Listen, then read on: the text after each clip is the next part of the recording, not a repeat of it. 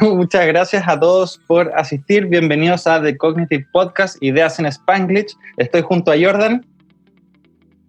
Hello, I'm Jordan Cohen. Estamos aquí hoy día para debatir, obviamente en un Spanglish, sobre la educación online versus la presencial. Clara, claramente con la pandemia y todo, mm. hoy día lo online es, es lo que manda finalmente. Eh, obvio también en Cognitive, eh, todos nuestros cursos han sido online. ¿Desde, ¿Desde cuándo estamos funcionando online así al 100%? Uh, March 15th o March 16th. o sea, el, el, primer día cuando, uh, no sé si eso fue el día en que uh, empezó la cuarentena, sino que el, uh, el día en que decidimos que, ok, parece que tenemos que ir a casa y, y uh, ahí empezó.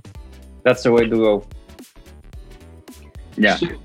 Uh, yeah. Sometimes, sometimes things happen in learning or in life uh, that you don't expect, and uh, you've got to learn. You've got to learn how to deal with that. And that's uh, that's something that it's it's not just true in you in like in in in doing classes or in a business, but it's also true like when you're doing anything difficult, difficult things and chaos happens, uh, things you don't expect happen, you have to learn how to respond to those difficulties. So I think we did a great job. It was, it, I think it's been difficult for everybody. Um, anyone listening to this, I'm sure you've had an experience where, um, you know, you, you, nobody expected this and and um, and so you know, uh, it's it's uh, this is.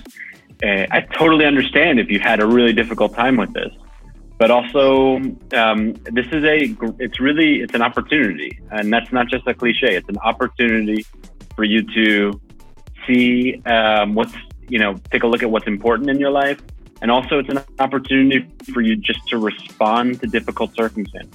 Um, sí. And so, yeah, well, it, this was a I would call uh, I would call Joaquin a difficult circumstance for us.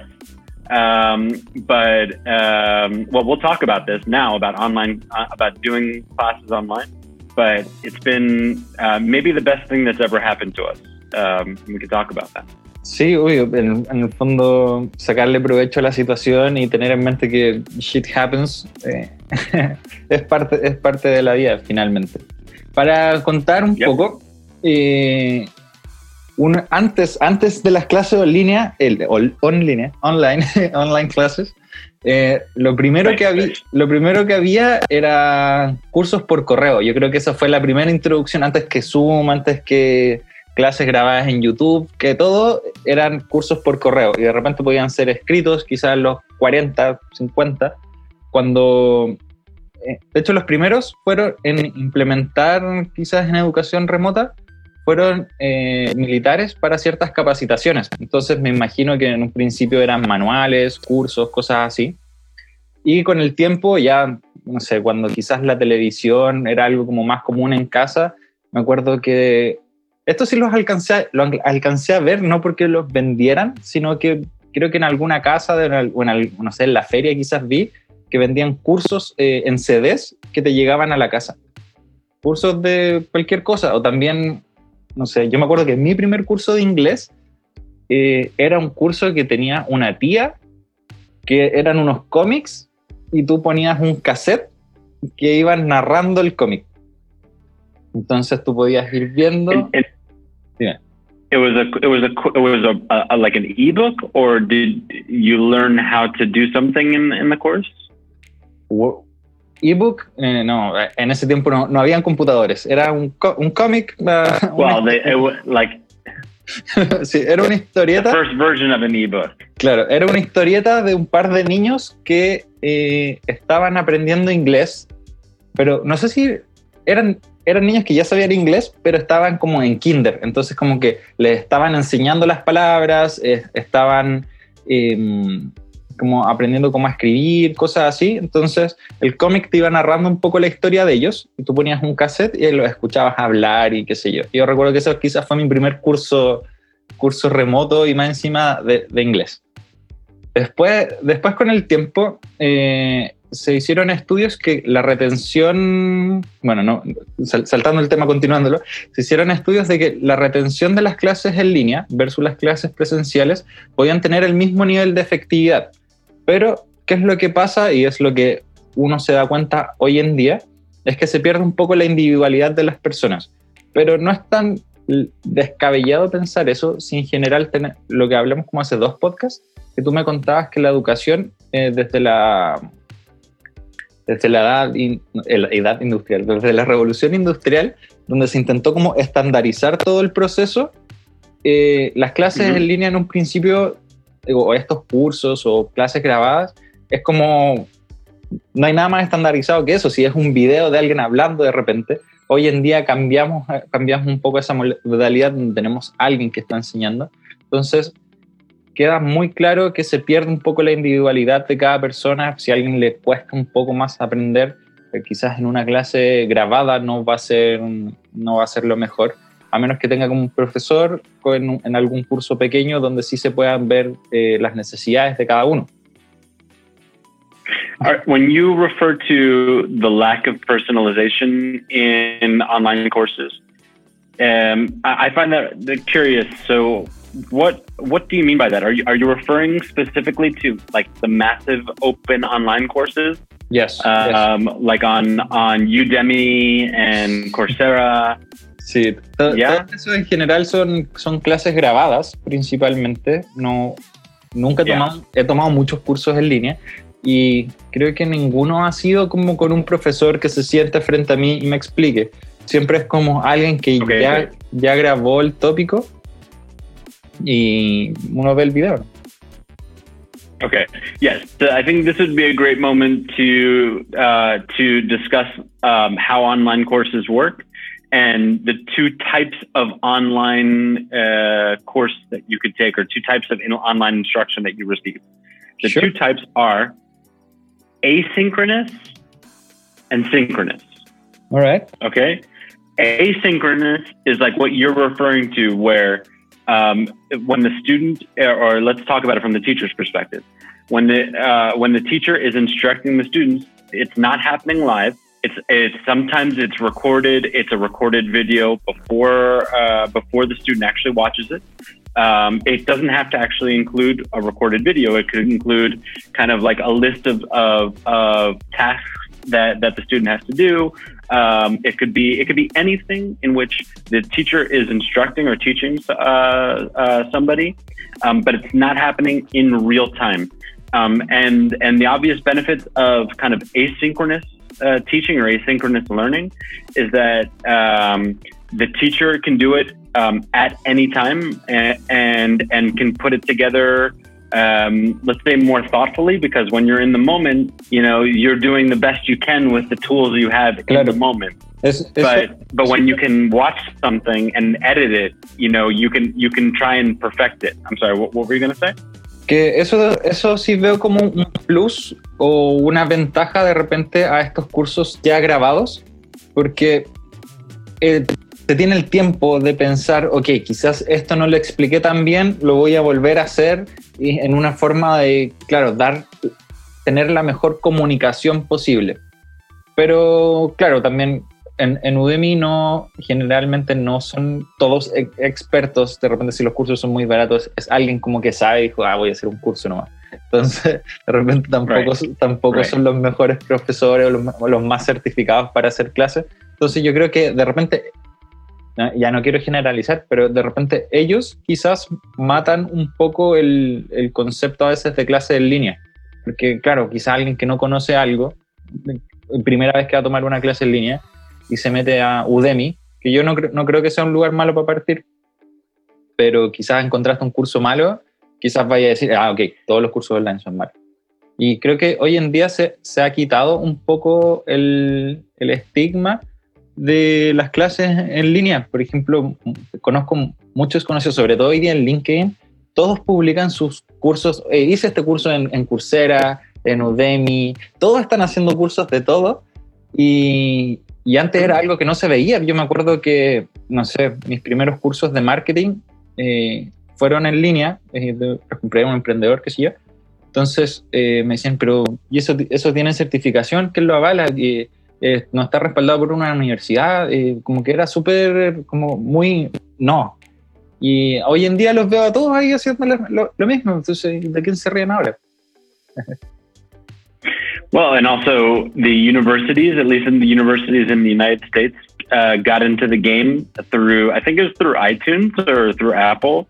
Uh, it's something like iUniversity. I don't, I don't remember the name of it, but Yale, Harvard, um, and, and some of the uh, most prestigious uh, institutions started putting courses online that, that just like Udemy and, and Coursera do, do um, you know and ultimately, let's be honest, this is where all universities are going. This is all universities are going to eventually be, if they even survive, which is, a, is an interesting question. Um, are there all universities are going to go online um, because just because of uh, cost, because of um, and because Time, you know, uh, yeah, yeah, exactly. That, that's yeah. what you said. If they if they adapt and survive, that's I think where where they're going. Did you know that that the MIT, the Massachusetts Institute of Technology, has all of their classes online available? I didn't know that, but that doesn't it doesn't surprise me um, because I mean, really, universities. Um, I mean, it, the value people spend in the United States an immense amount of money on on how, universities. How much does the um, university? Um, MIT, I believe, is is yeah. So I think MIT costs uh, about forty five thousand dollars a year. So that's that's uh, one hundred eighty thousand dollars, which is like one hundred and forty or one hundred and fifty palos. Um, Como escuchar ese monto me duele. Eh, right, and that's that's four years. So that's undergraduate. So then, if you want to uh, if you want to go back to graduate school, it's the same. It's, a, it's just as much or maybe more. Um, and this is uh, this is now you can start to imagine if you didn't know those numbers before, you can start to imagine the debt crisis for recently graduated students. What we're talking about. Like I know that are, you, people are indebted for the rest of their lives. Yes, I know that you can uh, file bankruptcy on student loans on, on the United States? Yeah, um, yeah, it, it's a it's it's well, I mean, it's a it's a topic maybe for another, but maybe for next for the next podcast or for another yeah, podcast. But it's a it's it's crazy. Ultimately, I think the most important thing to know for, in terms of how online classes work um, is that um, it is very much in doubt whether it's necessary for for universities to do synchronous classes. And even my, the point I brought up before is even it's in doubt whether uh, the university experience as we know it in 2020 is even close to worth what, what people pay for it.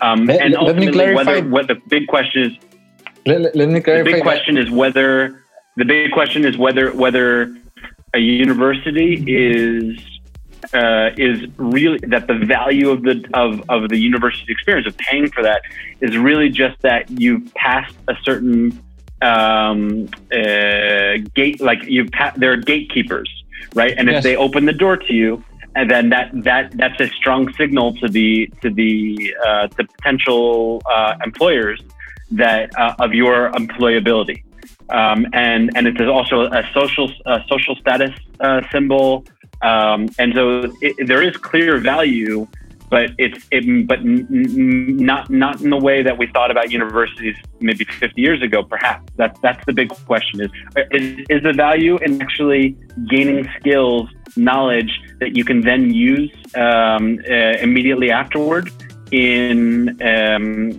in in in the labor in your in the labor force, and that and that question is is is a is a is to be is, is being uh, discussed uh, vigorously, particularly in the United States because because of how expensive it is. I I think that well, first to clarify the 2020 university experience, it's only online. Uh, a cousin of mine entered uh, university this year, and he's been really struggling because I don't know, he, uh, le va bien y todo, but he feels like it's I don't know another school year when I first started, it, it, it feels, felt like quinto medio, por así decirlo. Porque quizás el, el primer, mm. año, el primer año no se ve tanto distinto y, y, bueno, en general yo creo que el primer año como que es más la experiencia de ir presencial y hoy en día como que le quitas eso, es, como otro curso más simplemente. Y más, más adelante, eh, lo que tú decías es que en general las universidades son como estos gatekeepers. Eh, quizá, quizá en español no, no se conoce tanto ese concepto. Gatekeeper eh, sería como el ente regulador, por así decirlo. Eh, que te da, claro, de hace 20 años, siempre el paradigma, salud, siempre el paradigma fue, Thank you. sácate buenas notas, entra a una, una, una, buena universidad para que tengas una buena pega. Entonces, ese paradigma siento que hoy en día quizás Exacto. no se ha dado tanto, cada vez, bueno, no sé si es porque hoy día eh, uno tiene como más acceso a las redes y todo eso, pero siento que hoy en día hay mucha gente como que intenta emprender, que intenta hacer ciertas cosas, eh, muchos profesionales que quizás estudiaron algo y no se están dedicando a lo que hicieron, eh, quizás, quizás como yo, pero no sé, eh, encuentro, encuentro muy distinto a cómo se lleva un poco el hecho de, ok, quizás eh, entrar a la universidad ya no es lo que era hace, como tú decías, 20, 50 años, donde quizás de repente sí marca una diferencia. Yo tengo más que claro que los doctores, abogados, eh, ingenieros aeroespaciales y cosas así, me imagino que obviamente si quieres hacer eso vas a tener que estudiarlo, pero de repente si quieres, no sé, te quieres dedicar a ventas, a temas marketing, a otras cosas, son muchos que puedes estudiar por las tuyas ni nada de eso. El tema es que quizás cuando llegas a la entrevista, eh, claro, tienes algo como que acredita, porque si alguien te dice, oh, no, yo leí esto en un blog y como que por eso quiero hacer esto, es como pésima referencia. Entonces quizás de repente ahí está que quizás los empleadores no siempre hacen las preguntas correctas para el cargo y se basan mucho de repente en los currículums. No, no sé que, no creo que se dé tanto eso ahora, pero yo creo que eso también puede ser como un factor de por qué de repente el tener un, un grado, un título académico, qué sé yo, te, te marcaba una diferencia. Creo que yeah, um, no, it, it's. I, I, think what you say is true.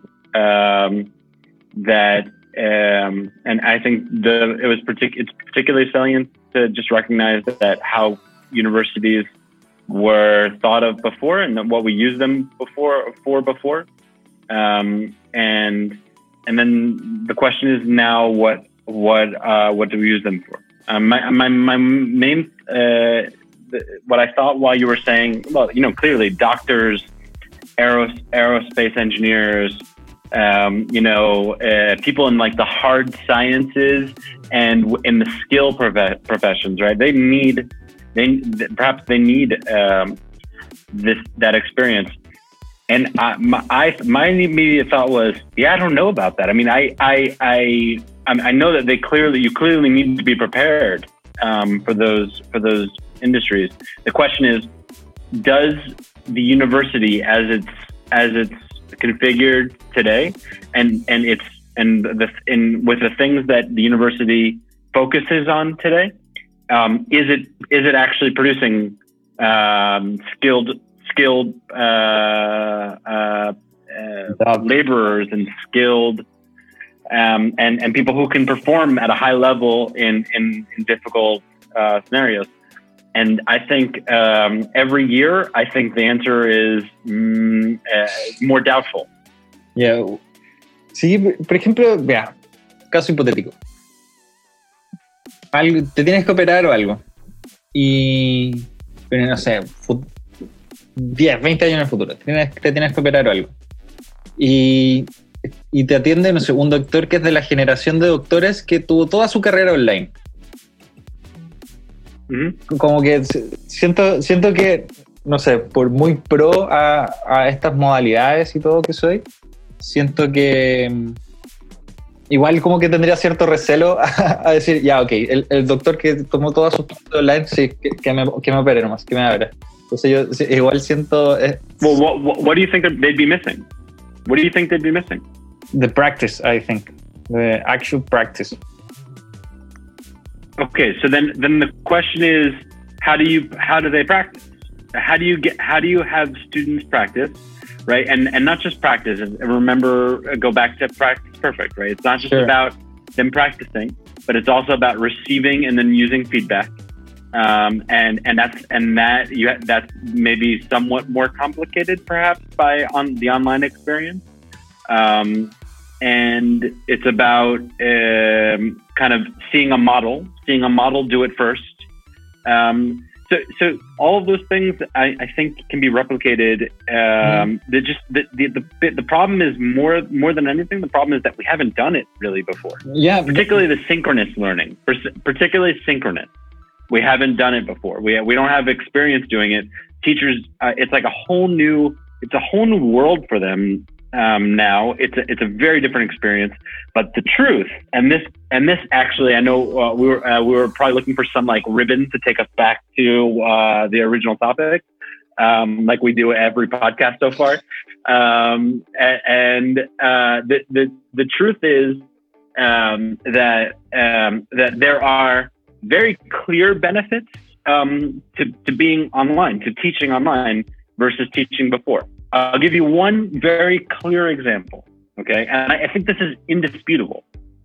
Tell me. What teacher, what teacher, and you, and maybe I don't, you, uh, you, you, you don't have a lot of experience teaching, um, but, eh, but as a student, you can imagine. Okay. What teacher has not wished deeply in some moment of some class that they could press a button and mute every student in the classroom? Yeah. Okay. It's like a power. It's like a godly power that has just that just been given to, to all teachers on the face of the earth. Right? Is that they literally with boop touching one button on their keyboard, they can they can silence every student in the classroom. Now that may be funny, but it's also extremely useful uh, from a, from an instructional standpoint, and it doesn't just end there. Um, for example, um, I right uh, right now, where is your focus? Where is your attention? So, um, I mean, it could be in elsewhere, right? But but if I'm in front of, uh, if if I'm I'm leading, if I'm teaching this, where is your focus? Your focus is on this screen in front of you. I'm, I'm making, I'm drawing like a a rectangle box, like the the size of the screen in, uh, that's in front of us. All right, right, like like Pulp Fiction, exactly.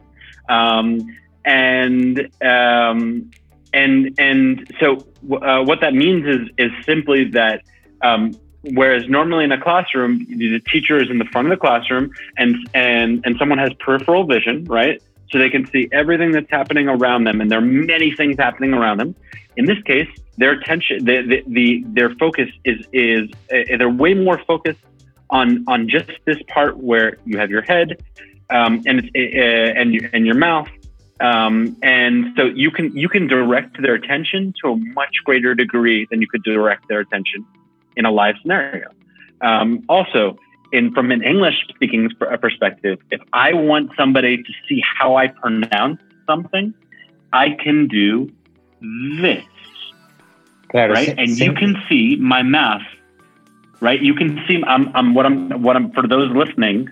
I'm I'm I'm talking directly into the camera with my mouth right next to the camera. Okay. So you can you can focus someone's attention just on your mouth.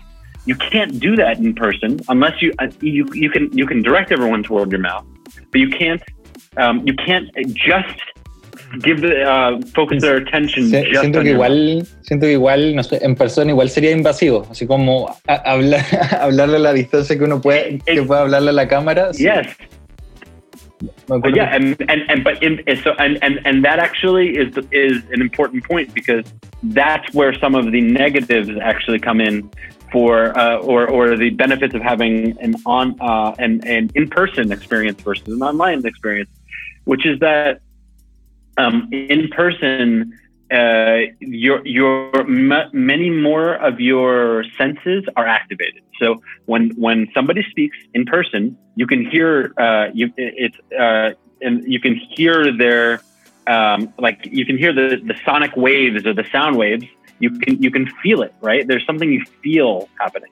Um, when there's sunlight happening at, on on the teacher, and you can feel the sunlight, it's it's a much more um, like primary experience. Um, and um, and I can and and for example, I can scream really loudly here on um, on this podcast or in Zoom, but um, but the power of my voice is not is not as I can't use that's not as sharp a tool as one as in person, for example. Um, and and then there are other examples like that. I mean, even I mean, I know that this is kind of controversial, but even the power of touch, um, just where you high five a student, for example, or or um, you, yeah, or or you you hit the table like, damn, that was a, that was awesome, right? It has there there there are tools. The, the big idea here is that there are tools that you have that are way more powerful online, and there are tools that you have that are way more powerful in person. And what's happening right now to teachers all across the world is they're just trying to learn how to use these new tools that they've never used before in their lives. I, I think that one of the main issues is precisely that um, many, muchos juzgan eh, de repente las clases en línea diciendo, no, pero es que son malas y, y no, es que en el fondo siento que no se han ajustado, es decir, intentan llevar el modelo presencial a un modelo en línea, no sé, durando la, la hora y media que dura una clase, es, es loco. No, no es posible de repente estar tanto tiempo y, y a veces de repente estar todo el día quizás en clases en línea. Pero claro, yo siento que esto es nuestra primera nuestro primer approach on how to do online classes. And eventually we'll, we, as, as, a, as a society, we will get better on, on online teaching because now we're forced to do it. No, entonces mm -hmm. la gente se tiene, se tiene que sacar este, estos tapujos, esto, esto, ah, ¿cómo se dice? Eh, eh, ah, se me fue la palabra, eh, preconcepciones eh, de, que quizás, claro, pues ahora todos están forzados a tomar clases en línea, es lo que hay. Entonces se tienen que quitar ese estigma de, ok, quizás las clases en línea ahora quizás no funcionan. Veamos cómo podemos hacerlas funcionar de mejor forma. Es lo mismo quizás las primeras veces, no, no sé, yo, no, no, para mí no hubo una transición de que los profesores llegaran y usaran un proyector en el colegio, sino que lo vi más en la universidad.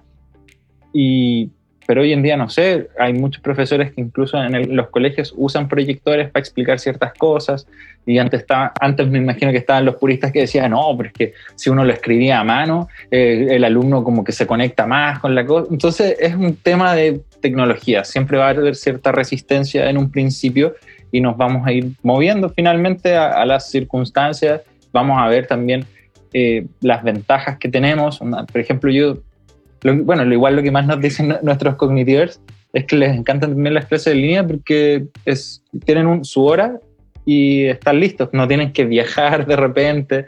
Entonces, sobre todo, sobre todo para quienes son profesionales, unas buenas clases en línea son, son la raja, porque tienes tu clase en línea, puedes continuar con tu vida, con tu trabajo y hacer, seguir haciendo otras cosas sin tener que perder el tiempo de, ok, dura una, una dos horas la clase, más eh, una dos horas de, de, viaje, listo, ya perdí cuatro.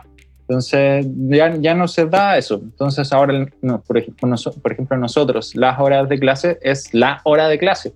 Y uno creería que quizás en línea eh, se pierde un poco eh, algo. Yo siento que son súper, pese a que son en línea las clases que he estado, son súper intensas igual. Yeah, the, so um, like there are other costs, like for example, uh, parking, um, and and the worry that like what's going to happen with my car, um, and uh, there there are all kinds of other costs associated uh, that that don't exist online. But th- when people worry about, um, you know, the worry about the intensity and speed of the class is is very logical um, because we were worried about that too.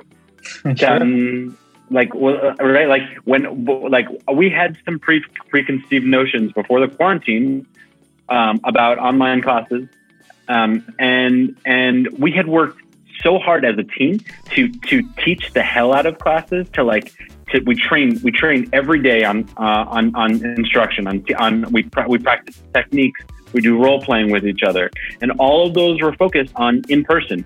Um, I'll give you two two techniques, for example, that we just cannot do that we trained all the time that we cannot do online. Number one is called threshold, which means which is uh, that you you meet students at the door um, and you kind of you uh, and you say hello to them um, and you direct them to where to sit down you, so that you can start the class exactly on time, right? Because we we are one of the things that's really important to us in cognitive is that well, our mission is to get students more fluent faster. Um, and uh, and so and and the way that they get more fluent faster is by practicing um, and not just not just knowing, but practicing and practicing in difficult scenarios and getting as much practice time as possible. So that means for us, every second of, of the session experience, of the course experience, is important. Um, we don't want to lose, like, there's no, in the beginning of the class, we don't would like sit around and say, hey, how are you doing? How is your week? Um, because the question is, are we getting students more fluent faster by doing that? Um, and we only have a little bit of time to do it with our with with our cognitivers. So, um, so we want we want to take advantage of every second. With, so, by with threshold, when you meet students at the door and you say, "Okay, Joaquin, welcome. Uh, how uh, did you do the uh, the practice? Awesome. Sit down um, and and get started on this. Right. When we do that, immediately the class starts at seven. If the class starts at seven, it starts at seven. Um, and we can't we can't do that. Uh, there's no threshold here uh, online. Um, another one is another technique that we've we've trained quite a bit. It's called circulate, um, yes, and that's the idea that's that, uh, that, that right. The circulate is the is the idea that in in a traditional classroom, there, the teacher stands in the front of the class, right, um, and with where the board is, where their desk is, and they don't pass that plane. Um, they, they, just stand there and they, they don't pass the plane, right? And so um, circulate is about passing that plane and and moving um, in an in a random uh, way throughout the classroom, um, so that so that you can see the uh, the work that students are doing and give them feedback if necessary. Um, also, so that uh, uh they know that at any moment, whether they that you might be right behind them. Um, and also, it's to know that that uh, for that there's a leader in the class, and that you, as the as the teacher or coach, that it's your that they're in your classroom, right? And and that uh, and that um, you're going to and that there there are certain rules to be uh, that, that, that are uh, they're expected to follow, and there's a certain level standard of quality of work that they're expected to do. Um, one, one way that we can't do we can't we can't circulate. Um, online. One, one Maybe way that breakout rooms. Yeah, that, that's what I wanted to say. Uh, one way that might have been somewhat adapted is the the breakout rooms. And in the breakout rooms, uh, that's right for the people that are listening that maybe cognitivers, maybe not. The breakout rooms uh, on some activities, you split uh, the groups and you put a student to practice on each other. And the teacher just goes around, enters one of the breakout rooms, uh, see what's up, and, and maybe maybe goes change. I, I'm I'm doing a lot of gestures for the people that are are only listening, not watching on YouTube. I'm, i I always do a lot of gestures when when I speak. Me too.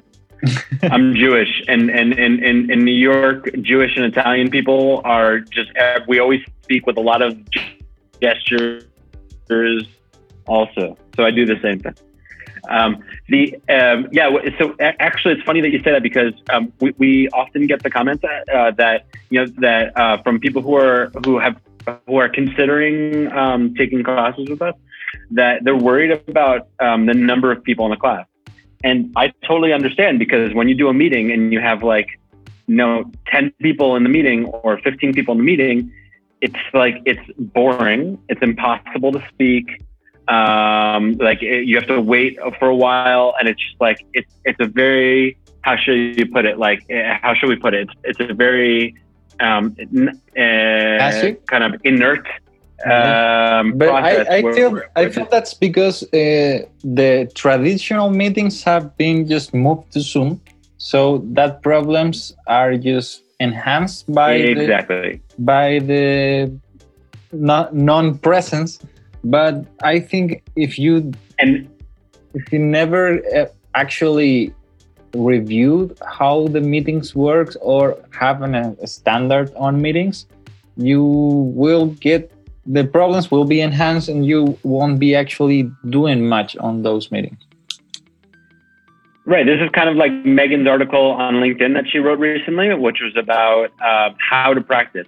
That it's that it, it, it's not just important that that you practice or focusing on what to practice. It's it's just as important or more important to focus on how you practice.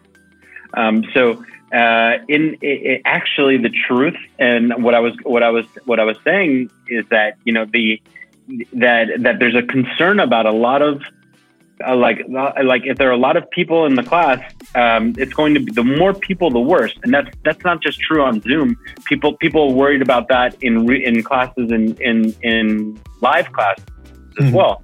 Um, but the the truth is actually that in in our classes, the um, and and the ugly truth is that the more people, the better. Um, and and it's because and the reason is simply that um, you, uh, we're preparing you to play in the real world. And in the real world, chaos happens. People say things that you didn't expect. Uh, like like uh, like in this exact Zoom call, whether you, people have heard me or not, um, heard it or not, there, are people screaming behind me and and people walking by, right? And so this is all this is all all these things happen in the real world. Maybe not inside of a controlled classroom, but in the real world. So when when you have more students, there's more there there's more chaos. But if you're if you if you know what you're doing and you know how to practice, how to practice, you can take you can take that controlled chaos and you can and you can use it to um, and, uh, with the help of breakout rooms with the help of all different types of things so that people are constantly doing work inside of their heads and constantly doing work uh, uh, throughout the class that helps them get more fluent and faster. Um, and, and, and actually, this is why when this is why our students will um, like uh, constantly tell us that these classes feel like these are not these are different from any classes they've ever taken before. Um, and the the the, num- the main reason they say that, or the whatever comes, what the, the number one thing that comes next, is because they're they're so fast and they're so intense. Um, and it's not just intense, como clases intensivas en el sentido de que hay como muchas horas, sino que las clases son intensas. como desde el momento que entras al momento que sales, es intensa, es una experiencia intensa, estás trabajando todo el tiempo. A mí me gusta, el, más que decir eh, una clase, bueno, para mí una clase como eh, intensivo en general es asociado como a muchas horas, eh, harta práctica, qué sé yo. Pero a mí me gusta más el horas, es cantidad de horas nomás. Claro, a mí me gusta más el concepto quizás no, no, es el concepto quizás más positivo, pero me gusta decir como de repente que una clase es densa. Es decir, so much content and stuff happen in the class that's dense. I, I don't know if that's a, a, good one, but cuando, cuando pasan ese tipo de clases, a mí me gusta decir que son densas. Totally. Um, and um, and so uh, and and and then why is that important? Well, it's important for this for and, and why are people saying it feels fast?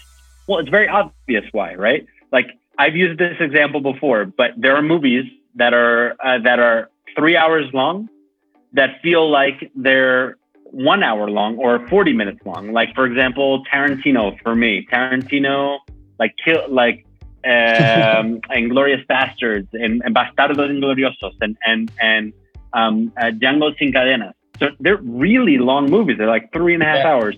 But if you're if you're if you're plugged in and you're thinking the whole time and you're doing and there's cognitive activity happening the whole time, it feels short. It, the perception of speed is really short. And then there are some movies that are three hours that feel like 20 hours. The Irishman. You can't wait did to leave, and you're just watching the watching the clock. Which one? Which, did you see The Irishman? It's a Netflix movie, I think, where yeah, the, perfect example. And I love Scorsese, but that movie felt so long. Sí, right? estaba en un momento dice, ¿cuánto llevo? Yo dos horas, estoy chato, una hora y wow, me quedan todavía tres, dos más, está, fue lentísima. Me gustó harto, right. and, sí. And, and, and, the, and, and the and the, and and there were there were great moments in that movie, but but it was it was it felt very long, and the reason the reason is because there's there are two things: there's real time, and there's perceived time, right? And in real time, it's the same amount of time as Django sin cadenas or Bastardos Ingloriosos, but in perceived time, en, it's en, way en longer español, español, because eh, sorry, sorry, en español le decimos Bastardos sin gloria. Ah, okay. I thought it was Bastardos Ingloriosos. Yeah, Bastardos sin Gloria. Yeah, and and um and and and and the big difference is because in in the Tarantino in the Scorsese movie, you're you're not like connected to the, to the movie the entire time. Like your mind goes off. You're thinking about okay, like uh, what what did, did I feed the cat today? Oh, I think I think I fed the cat, and then you come back to a scene, right? But that that doesn't happen in the Tarantino movie for most people because in a Tarantino movie, from the very first second, Tarantino does this, You're hooked. Yes. right? And he pulls he pulls you in, and he does not let you go until the last second of the movie. Um, and uh, maybe not the last one. The last one was slower, I think. Um, And the Hateful but uh, the, no, this was Hollywood. Uh, Ah, yeah, the- yeah, I, yeah. I can't remember. Eh, Um, Once but, upon a time but Hollywood. that's the difference, right? So Yeah. this is why this is what this is what we do, and this is why we were concerned before before the quarantena, and before we went we started doing online class. We were concerned because our one of our most important uh, variables in our class is to create is to have uh, fast like we call like the or or like people people refer to them as CrossFit classes instead of like yoga classes, right? Sure. um, and and and and we we we know how to do that. We knew how to do that live, and we were worried if we could replicate that online. And That's- that's the been really truth is that it's worked really well. It, and, and sometimes it's even faster.